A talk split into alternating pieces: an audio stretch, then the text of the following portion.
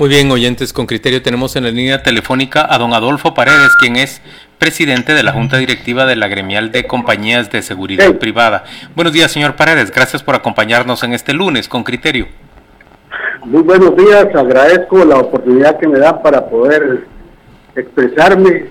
Estoy aquí para poder eh, darles mi opinión al respecto de las preguntas que ustedes nos hagan o me hagan. Muy bien, pues comencemos entonces. Eh, ¿Qué protocolos hay eh, para los, las compañías de seguridad? Hemos visto que uno llega a cualquier sitio y suele haber un elemento de seguridad que le toma la temperatura o que le hace guardar el orden a la fila de entrada. ¿Que, quién vigila al vigilante? Si el vigilante nos, nos, ah, nos exige las normas, ¿qué hacen las compañías de seguridad con estas personas que además van a su casa, regresan? ¿Qué protocolos hay? Bueno, eh, los protocolos que nosotros seguimos son los que realmente la ley de higiene o, la ley que existe, eh, nosotros tratamos la manera de darle instrucciones a nuestros empleados, principalmente con la situación que tenemos de que deben de tener la distancia requerida, eh, lavarse las manos cada vez que puedan, tener la mascarilla, etcétera, etcétera. Particularmente le puedo decir, nosotros como agentes de seguridad lo que tenemos que hacer es velar por el orden y el control de que no hayan cosas fuera del orden en el lugar donde prestamos los servicios. No directamente nosotros estamos teniendo comunicación directa con los empleados del lugar o público en general. Eso es lo que nosotros hacemos, instruimos a nuestros elementos para que ellos puedan ejercer su trabajo de la mejor manera y profesional. Mire, don Adolfo, hay un hecho que me parece muy, muy relevante. Según eh, la declaración de Carmen Rosa de León en, en el reportaje que nos acaban de presentar, 80% de los empleados de seguridad privada eh, carecen de, de seguro social. Si ellos se enferman, por ejemplo, de COVID-19, ¿quién cubre sus gastos médicos? Bueno, vea, eh, la señora que, dice que el 80%, me imagino que ella ha verificado y si realmente ella está anuente y, cree que eso se está llevando a cabo, pues debería de, hacer la, la demanda a donde corresponde, en este caso al, al Instituto Nacional, ¿verdad? Pero cuando nuestros empleados tienen algún problema de salud, primeramente, nosotros tratamos la manera de resolverlo con los médicos que tenemos en las empresas, no directamente como empleados, sino que algunos médicos que, sirven a la seguridad privada. Y de no ser eh, posible que ellos puedan tener solución a la salud que, o problemas de salud que tengan, se envían al IX. Pero mire, eh, ¿qué porcentaje entonces de empleados de la gremial de de empresas de seguridad privada están adscritos al IX. ¿Ustedes tienen esos datos? No, nosotros no tenemos esos datos como gremial, no tenemos esos datos. Esos datos los tiene pues, el Instituto de Seguridad Social, ellos los deben de tener. Cuando un, un, vigilante, un guardia, eh, está de, de franco y se va dos o tres días a su casa, o cuatro, los que sea, y regresa, se incorpora directamente al servicio o, hay un protocolo en la compañía que, le hace chequear, porque si se incorpora al servicio uno no, sabe no sabe cómo viene. Pongamos un ejemplo, yo tengo dos guardianes en mi condominio y si van y vienen a casa yo, yo, no sé cómo llegan. Que, yo quiero entender cómo compartimos o cómo ejecutamos la responsabilidad del individuo que va, de la empresa que me da a mí un servicio y del condómine que tiene allí a unas personas eh, prestándole justamente esta seguridad. Bueno, primeramente nosotros si los tenemos en, a nuestro alcance, nosotros pues eh, les hacemos las preguntas pertinentes, si ha padecido de esto, si tiene cosas, aparte de que nos damos cuenta si él está tosiendo mucho, si no se quita la chumpa o suéter o como le quieren llamar y eh, siempre le pasamos los sprays que tenemos y lo hacemos lavarse las manos y le medimos la temperatura. Eso es en la planta de nosotros o la empresa. Cuando ellos van a su trabajo, regularmente no se olviden que los mejores inspectores que tenemos nosotros son los mismos clientes, porque ellos se dan cuenta los movimientos de cada elemento. Le voy a citar un ejemplo. Eh, hace unos tres días mi elemento eh, estaba un poco malo. Y entonces me llamaron diciéndome que, por favor le, diera unos eh, medicamentos o algo a la, gente, a la gente tal y tal, porque todo el día no se había quitado la chumpa. Eso significa que la gente tiene el control sobre nosotros. Luego, cuando llegan a ese lugar, y hablo de, lo que les estoy hablando de esta empresa, inmediatamente les, les pasan un, un examen de, de, la, de la temperatura, eh, les hacen lavar las manos y les tocan el spray. Ese es el control que tenemos. Ahora imagínense. Adolfo, pero justamente sobre ese punto quiero indagar yo. Eh, ustedes le prestan servicios a empresas privadas, bancos, condominios, edificios. ¿Existe ya de parte de los clientes una exigencia de un examen más formal para las agencias de seguridad para que ustedes garanticen que mm, estos elementos no van a representar una fuente de contagio, que la salud de ellos está garantizada y todo lo que necesitamos en este momento de seguridad. ¿Qué, les dicen sus clientes a ustedes? ¿Cuál es la mínima exigencia que están planteando esos edificios y esas empresas a, quienes les prestan la seguridad privada? Bueno, regularmente, repito, nuestros clientes no nos, no nos eh, obligan pues directamente a que nosotros tengamos que llevar un certificado médico donde conste que él no está infectado o que no tiene eh, probabilidades de infección, etcétera, etcétera, porque eso no lo puede ni siquiera un doctor, eh, tantas prácticas que se oyen de este COVID, no lo detectan. Pero, vuelvo a repetirle, como ellos nos indican a nosotros el comportamiento del elemento, nosotros inmediatamente tenemos el apoyo del IGES, en el cual podemos llamarlos, ellos inmediatamente llegan al lugar o a la empresa para llevárselo y hacerle los exámenes pertinentes. Justo decirles que en este caso sí estamos nosotros protegidos por, por la DIGES, que verbalmente nos hemos platicado y hemos tenido esas reuniones para realmente proteger a nuestros elementos y proteger al próximo en sí las compañías agremiadas bajo, bajo el, paraguas este de, de, la gremial que, que, ustedes representan, de compañía de seguridad privada, eh, todas tienen unas normas mm, comunes que cumplen. Por ejemplo, se le exige a todas las compañías que tengan a sus elementos afiliados al Instituto de Seguridad Social o cada compañía actúa como sea se les exige a todas que sigan esa dinámica o cada una eh, sigue la suya. Es decir, la gremial hasta dónde aprieta eh, en función de, estas normas de afiliación a la seguridad social y de otras cuestiones, uso de armas o licencia y ahora en el caso de COVID protocolos. Bueno, fíjate que en realidad pues eh, ese paso o esa orden que debemos de respetar nos la da muy clara Vigette, que debemos nosotros de pagarnos a la vez, tener a nuestros empleados en el Instituto Nacional de Seguridad Social.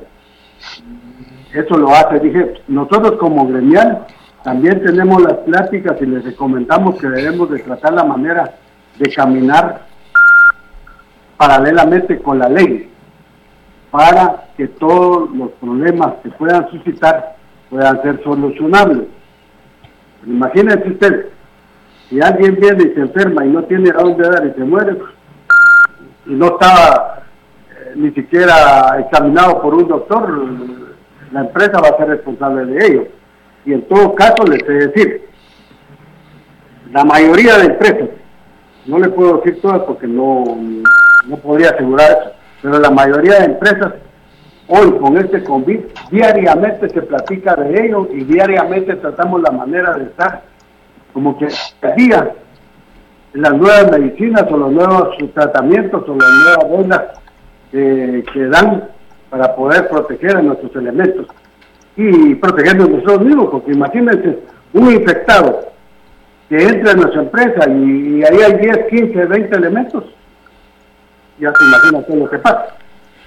Pero Adolfo, yo por eso le preguntaba qué porcentaje de sus de, de las empresas agremiadas o, más bien de los trabajadores de las empresas agremiadas son cotizantes del IX. Y usted me decía que no tienen esa cifra ustedes y que no saben exactamente cuántos están como trabajadores formales y cómo, cuántos como informales.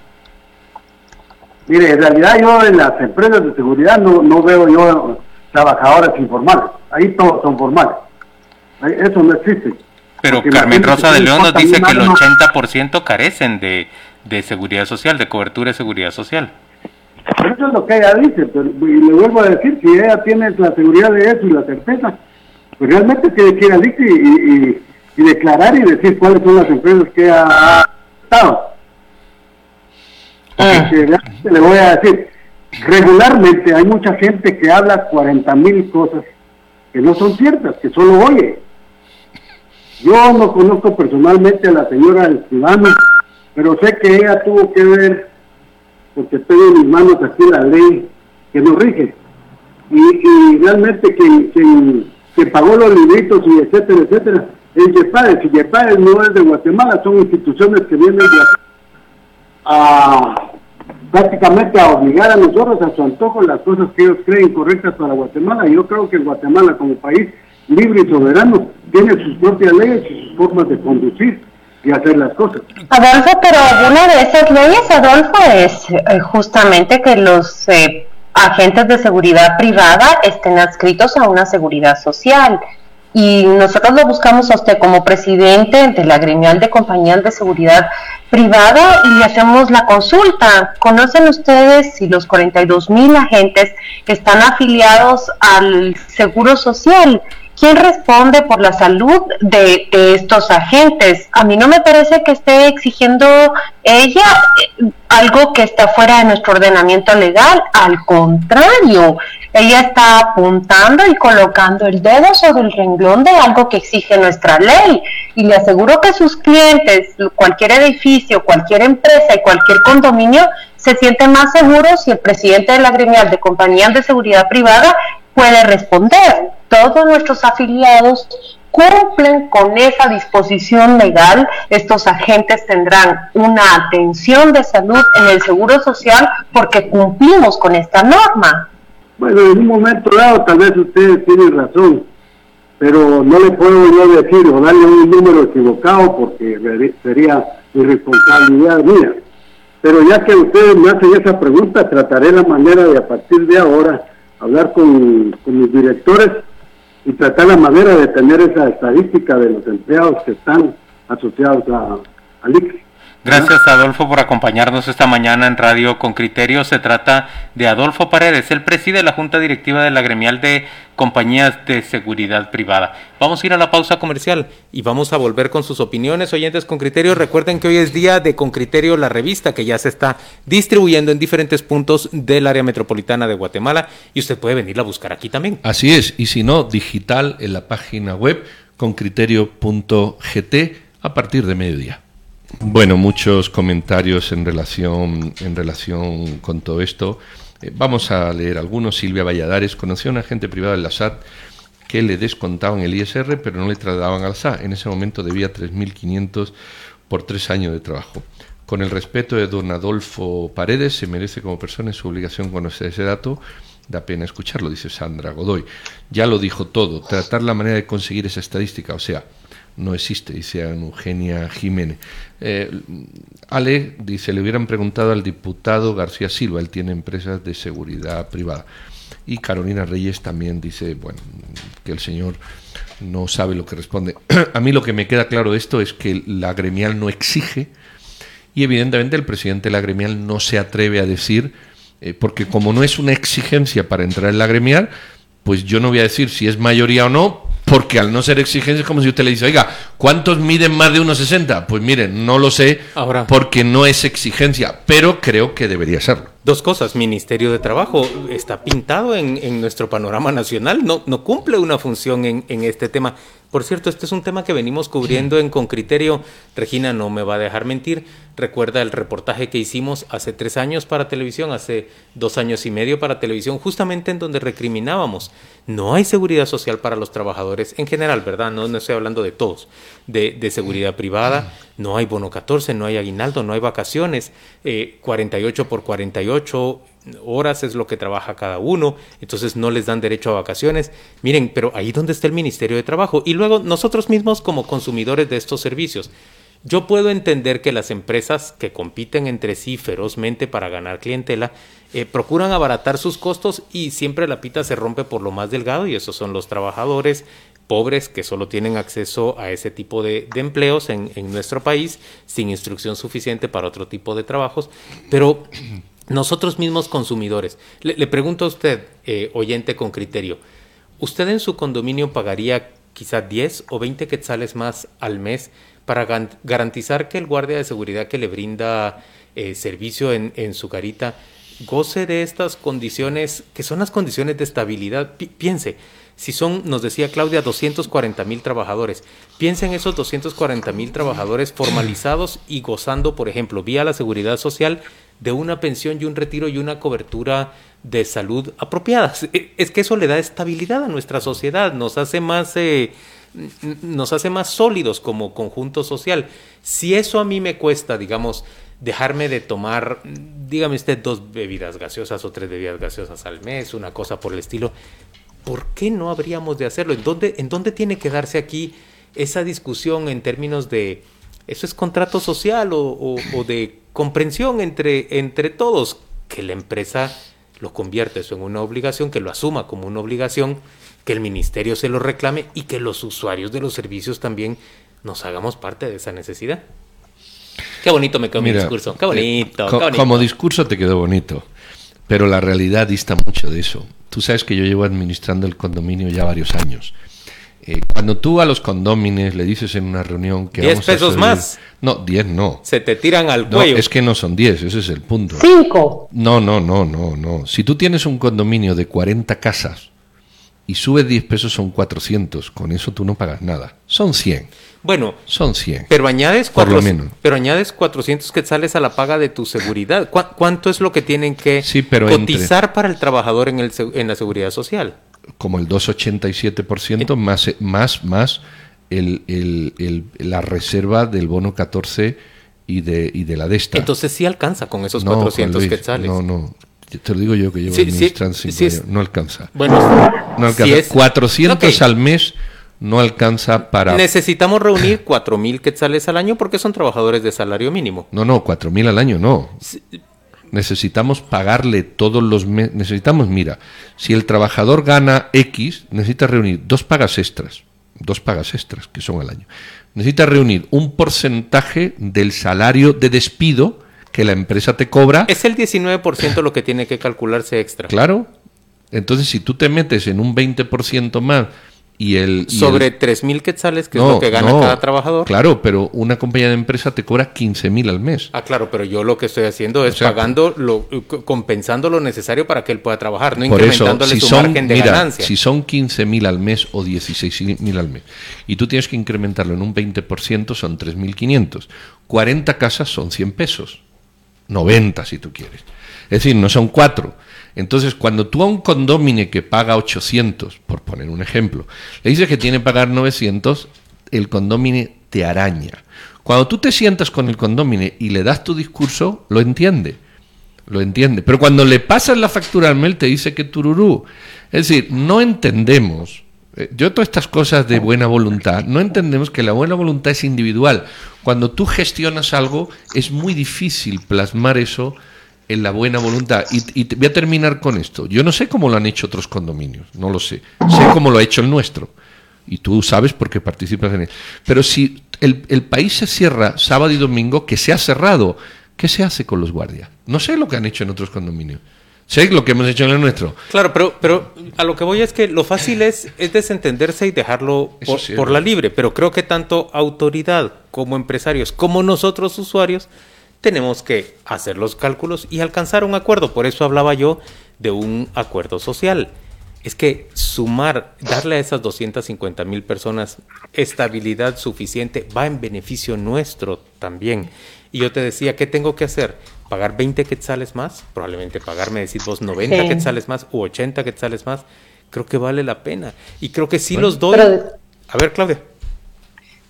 Que francamente como lo es que dijiste qué bonito me quedó mi discurso sí muy bueno la verdad puedo suscribirlo y, y la verdad es que volvemos hacia la raíz del problema cualquier empresa se estará preguntando y por qué tengo que recurrir al pago de mil quetzales más por este servicio cuando debiera vivir en un país cuya Policía Nacional Civil me provee a mí la seguridad ciudadana que yo necesito se supone que allí están pagados los servicios que nosotros eh, necesitamos. Son 42 mil agentes, Juan Luis, de acuerdo con la, la gremial de agencias de seguridad privada, 42 mil inscritos legalmente, ¿verdad? Ahí vemos que también hay un espacio, un bolsón en la informalidad.